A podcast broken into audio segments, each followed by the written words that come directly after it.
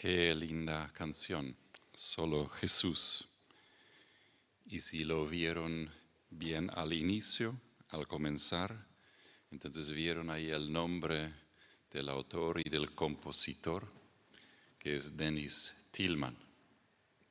Dennis Tillman es mi yerno, es el esposo de nuestra segunda hija, Karin es un músico, es un artista y le amamos mucho.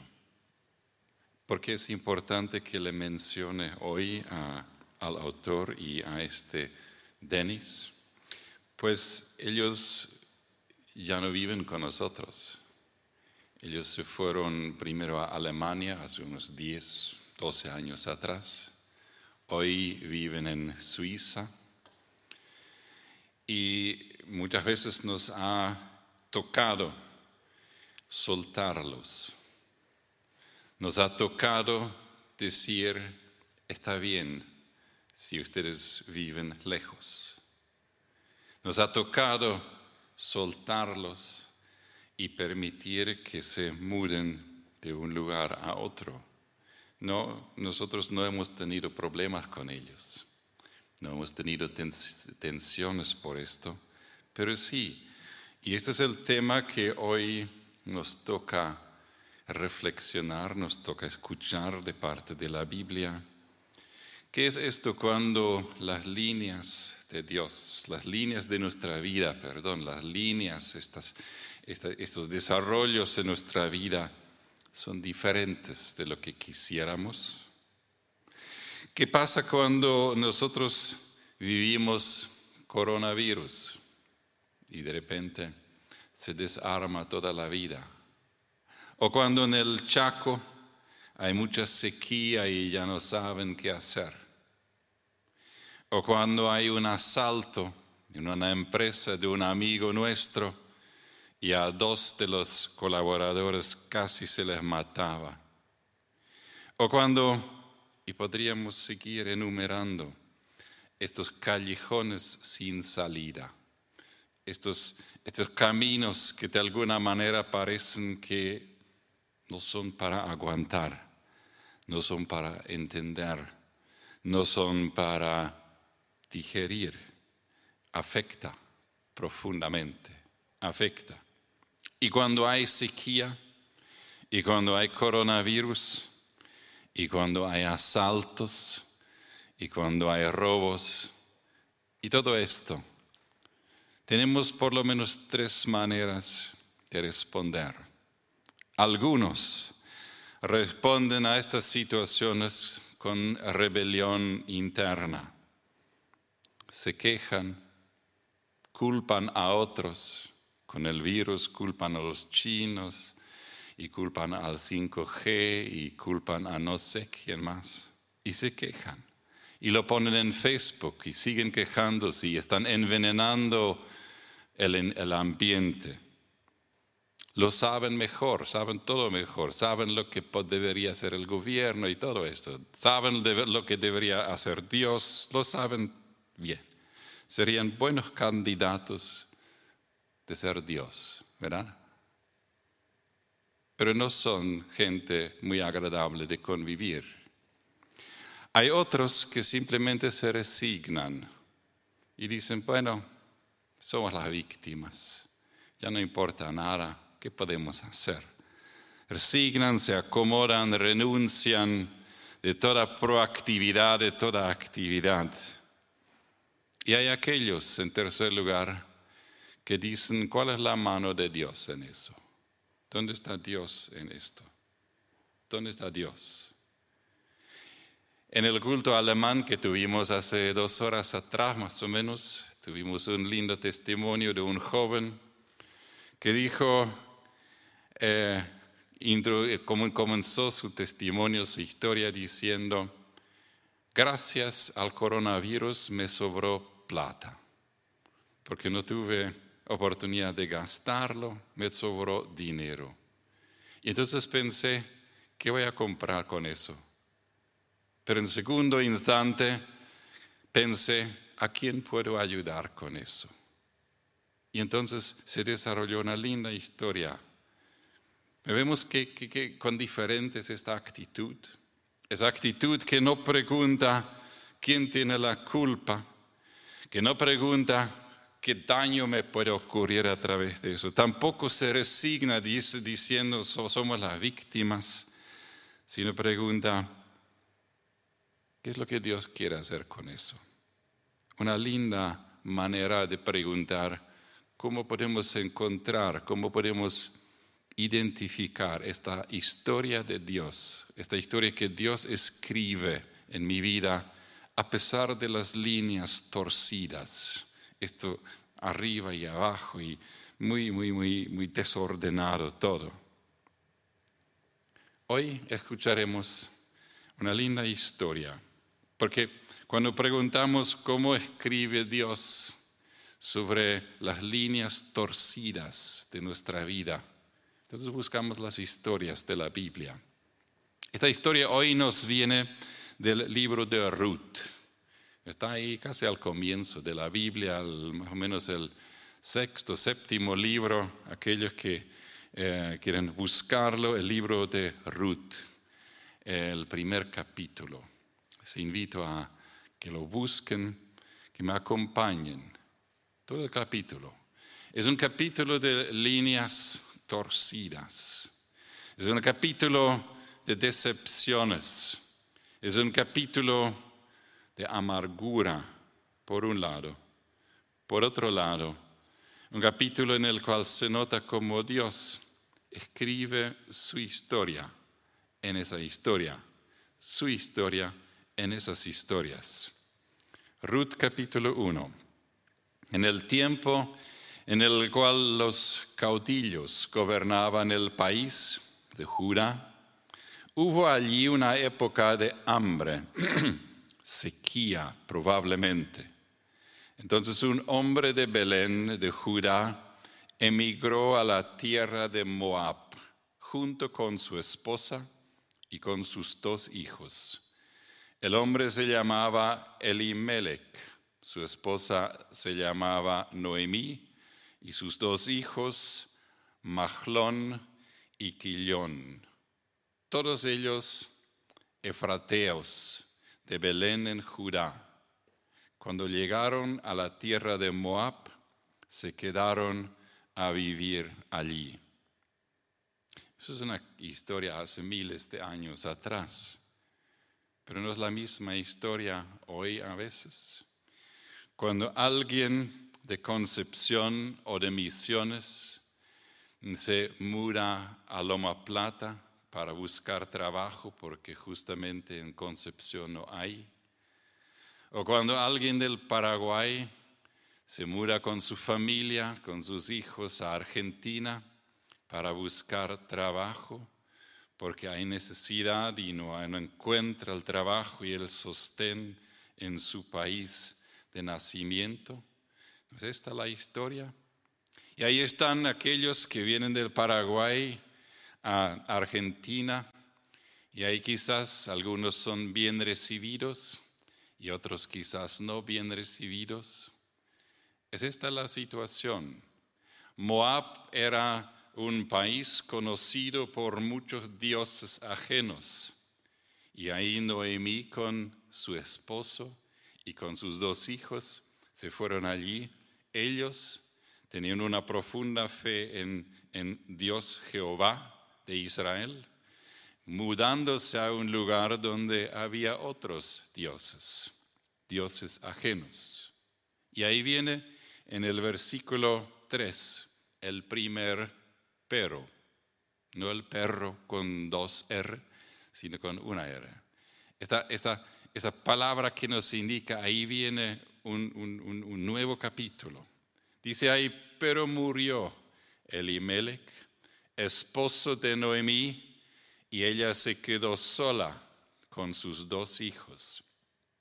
Estos se casaron con mujeres moabitas, diríamos mujeres de Loma Plata, diríamos mujeres de Argentina, no solamente para tener la conexión de que aquí había casamientos entre diferentes culturas, entre diferentes costumbres, Y eso es lo que pasó aquí. Ellos se casaron con mujeres moabitas, la una se llamaba Orfa, la otra Ruth. Después de haber vivido allí unos 10 años, murieron los hijos también. Y Noemí se quedó viuda y sin hijos. Esto sí es un callejón sin salida. Eso sí es difícil. Esto sí duele. Y entonces se pregunta, ¿dónde hay una salida? ¿Cómo está Dios presente en esto? Probablemente muchas veces era la pregunta de Noemí y las respuestas vinieron entonces. Noemí después regresó a la tierra de la tierra de Moab con sus dos nueras, porque allí se enteró de que el Señor había acudido en ayuda de su pueblo al proveerle de alimento. Nos damos cuenta aquí que el Señor entra aquí. Ella se había dado de que el Señor, que Dios, había cambiado la situación en Judá. Había trabajo de nuevo, había cosechas, había lluvia. Entonces ella podía regresar porque el Señor, Dios, había cambiado la situación, había cambiado la situación para mejorar. Salió pues con sus dos nueras del lugar donde había vivido juntas, emprendieron el camino que las llevaría hasta la tierra de Judá. Y ahí viene otro párrafo, otro nuevo capítulo. Entonces, ¿qué ocurre entonces? Y ahí ocurre lo que es una de las cosas tan importantes que las suegras y los suegros tienen que aprender. Esto es soltar a sus hijos cuando se casan. Soltar a sus hijos cuando se casan y cuando quieren hacer una, crear una nueva unidad de familia. Entonces Noemí les dijo con mucha sabiduría a sus dos nueras, miren, vuelva cada una a la casa de su madre, que el Señor Dios, que Jehová les trate a ustedes con, la misma, con el mismo amor y con la lealtad que ustedes han mostrado con los que murieron conmigo, mis hijos. Que el Señor les conceda hallar seguridad en un nuevo hogar, al lado de un nuevo esposo Qué grandeza de esta suegra, ¿verdad? Que ella dice, yo busco lo mejor para ti. Sí, claro, yo voy a sentirme sola, yo voy a sentirme solitaria, pero ustedes, y después sigamos leyendo entonces, porque aquí explica un poco más claramente entonces. Entonces Noemí lo dijo, haz que, que vuelvan y yo les suelto. Luego los besó. Pero ellas, deshechas en llanto, alzaron la voz y exclamaron, no, nosotros volveremos contigo a tu pueblo. Un lindo gesto de amor, ¿verdad? Ahí está una nuera que viene de otra cultura, que viene de otra religión y que dice a su nuera, mire, yo quiero quedarme contigo los dos lo dijeron al inicio. Los dos lo dijeron. Nosotros volveremos contigo a tu pueblo. Pero ella dijo, vuelvan a su casa, hijas mías. Y miren la palabra aquí, hijas mías. Ya no son nueras, sino son hijas. Hubo una relación que se había, ya una relación de padre y de madre hija que se, estaba, que se había establecida vuelvan a su casa. ¿Para qué se van a ir conmigo? ¿Acaso voy a tener más hijos que pudieran casarse con ustedes? Pues fue la costumbre en aquel entonces que cuando un, eh, esposo muere, entonces la señora, esta viuda, se casa con el hermano de, esta, de, eh, de este esposo muerto. Vuelvan a su casa, hijas mías, váyanse. Yo soy demasiado vieja para volver a casarme, aun si abrigara esa esperanza y esa misma noche me casara y llegara a tener hijos. ¿Los esperarían ustedes hasta que, se, hasta que crecerían? ¿Y por ellos se quedarían sin casarse? No, hijas mías. Mi amargura es mayor que la de ustedes. La mano de Dios se ha levantado contra mí. Y una vez más, una vez más alzaron la voz, deshechas en llanto. Luego Orfa se despidió de su suegra con un beso, pero Ruth se aferró a ella. Orfa se despidió, Ruth se quedó. ¿Hay recetas para estas situaciones? No. Una se queda, otra se va, y los dos son aceptados acá como una historia y como algo que es válido, que es justo delante de Dios. Mira, sigue diciendo Noemí, tu cuñada se vuelve a su pueblo y a sus dioses. Vuélvete tú a ella, con ella. Lo dice a Ruth. Y Ruth dice, no, no insistas en que, te, en que te abandone o en que me separe de ti. Y entonces vienen tres versículos que muchas veces son citados en el, en el, en el casamiento como textos de boda, pero realmente son textos de una nuera a su suegra. Aquí los tenemos. Porque yo iré donde tú vayas. Yo viviré donde tú vivas. Tu pueblo será mi pueblo. Tu Dios será mi Dios. Moriré donde tú mueras y allí seré sepultado. Que me castigue el Señor con toda severidad. Se me separa de ti algo que no sea la muerte. Yo iré donde tú te vas. Mira cómo, cómo se habrá sentido esta suegra. Aceptada amada, respetada. Es algo que la suegra probablemente siempre desea, pero ese deseo pudo ser realizado solamente porque ella, la suegra, estaba dispuesta a soltar y no aferrarse, no, no, no eh, tenerla cerca. Al ver Noemí que Ruth estaba tan decidida a acompañarla, no insistió más. Entonces las dos mujeres siguieron caminando hasta llegar a Belén. Apenas, apenas llegaron hubo gran conmoción en todo el pueblo por causa de ellas. ¿No es esta Noemí? se preguntaban las mujeres del pueblo. Y entonces dijo Noemí, ya no me llamen Noemí. Noemí significa la alegre o la feliz. Es el significado del nombre. Ya no me llamen Noemí, repuso ella, llámenme Mara, que significa la amargada o amargura, porque está una profunda amargura en mi corazón, porque el Todopoderoso ha colmado mi vida de amargura.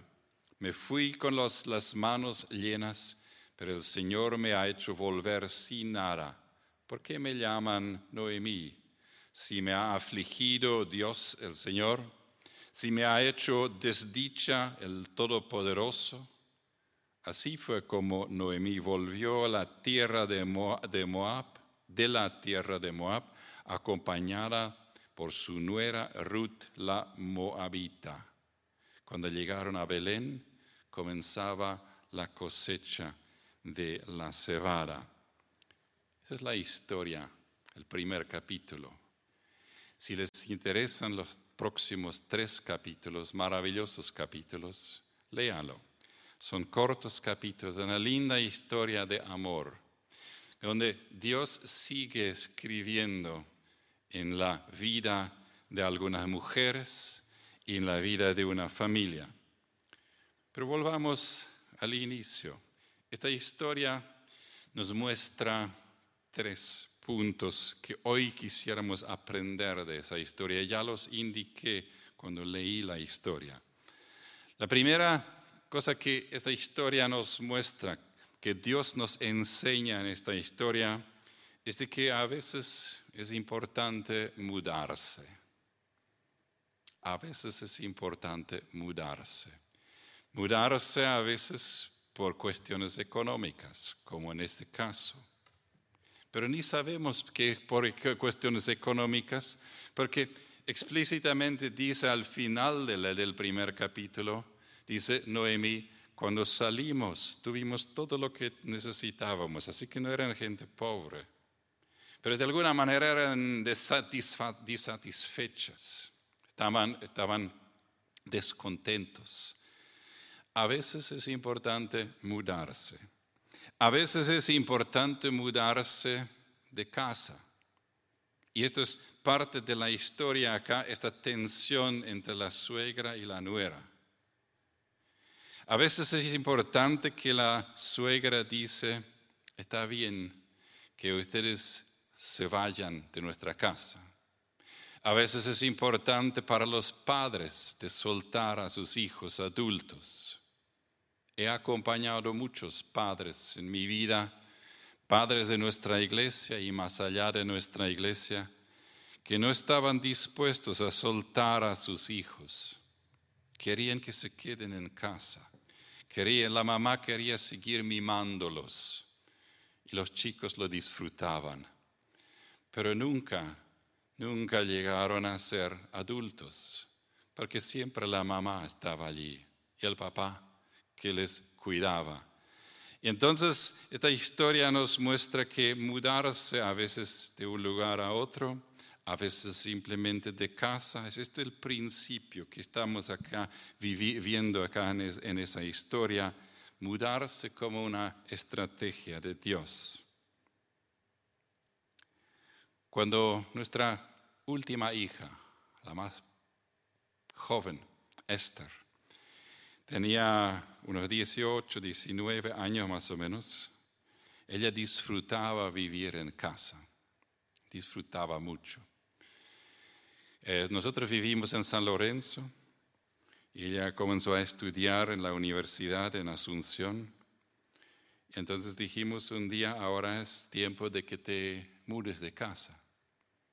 Sí, pero tan, ¿quieren echarme? No, no te vamos a echar, solamente vamos a prepararte otro hogar en otro lugar. Y entonces ella se asustó un poco.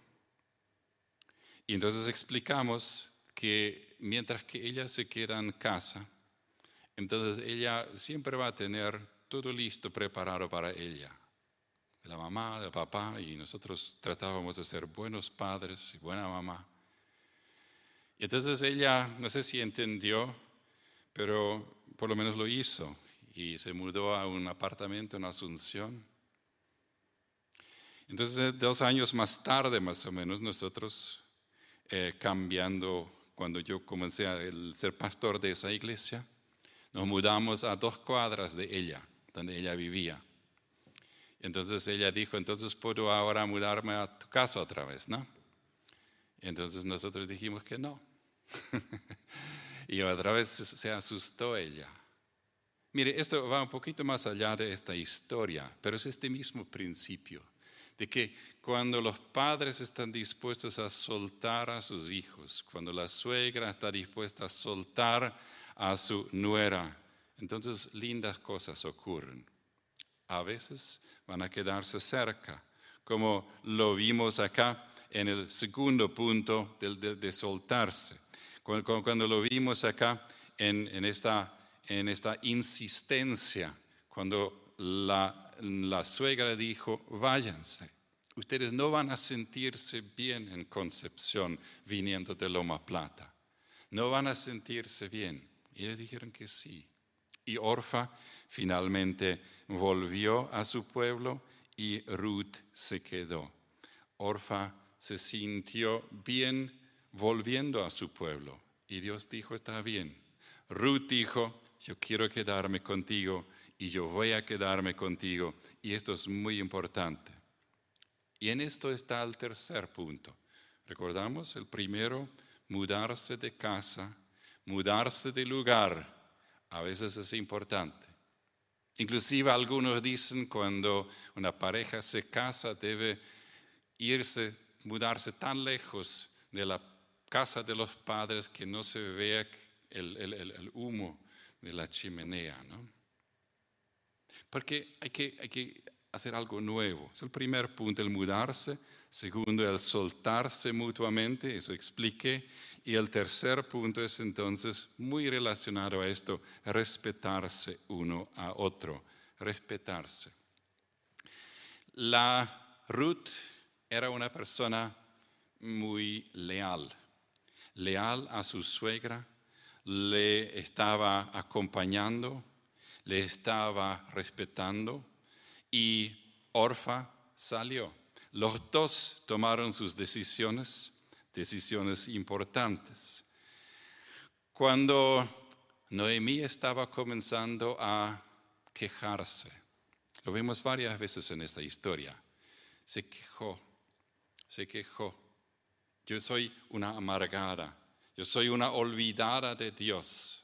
Ruth se quedó con ella, respetando, no quejándose, respetando a ella. En ese sentido, esta historia que a mí me fascina como una historia de familia, puede mostrarnos como Dios quisiera que vivamos juntos, a veces mudándonos, a veces, pero más, que, más veces que no, soltando uno al otro. Y en tercer lugar, siempre respetándose uno al otro. Esa es la buena noticia. Y entonces, en los próximos capítulos, y realmente les invito a leer los capítulos, donde Dios sigue escribiendo en esta historia torcida. Dios sigue escribiendo. Pues entonces ahí está Ruth que se encuentra con el otro hombre, con vos, y como una linda historia de amor, como se desarrolla en esto.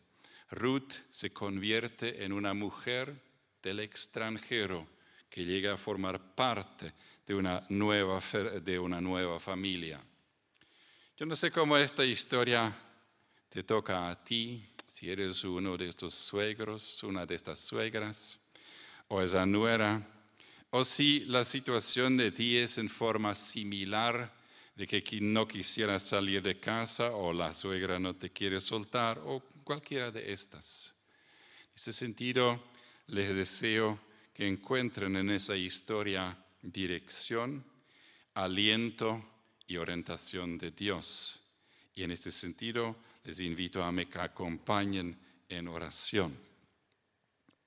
Padre querido, tú quien has formado familias y tú quien has dicho, es bueno cuando los hijos salgan de casa es, bueno cuando se unan a un esposo, una esposa.